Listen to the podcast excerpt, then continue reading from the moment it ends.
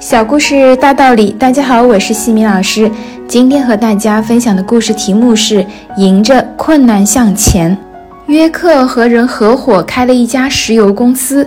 一天，他率领雇请的钻探队员和工程师来到美国的中南部寻找石油。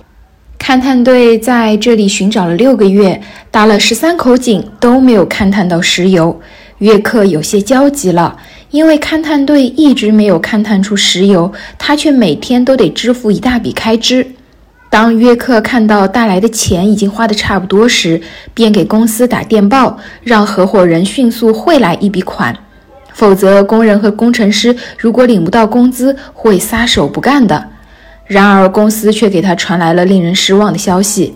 他那位留守公司的合伙人见半年过去了，还没有找到一滴石油，却花费了一大笔资金，于是心灰意冷，便偷偷地拿着公司剩下的资金逃跑了。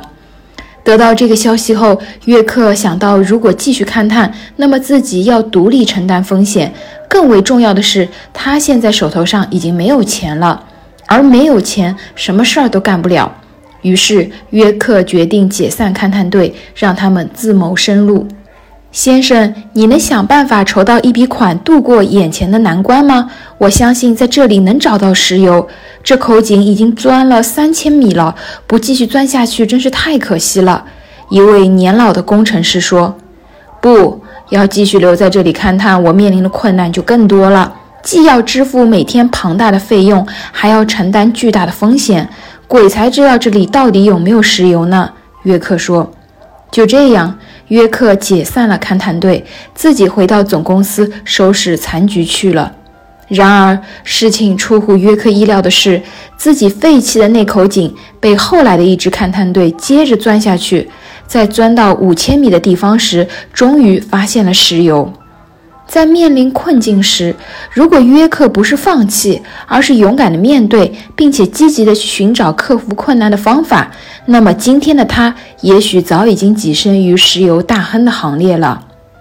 成长箴言：在遇到困难时，你是把它当做机遇，还是当做前进路上的绊脚石？如果是前者，你肯定能够获得成功；如果是后者，成功则与你无缘。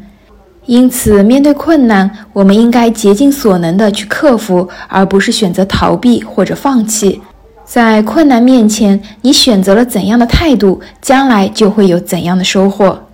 今天的分享就到这里。如果你喜欢这个小故事，欢迎在评论区给到反馈意见，也可以加微信 x i m i k t 和西米老师一起互动交流。感恩你的聆听，我们下次见。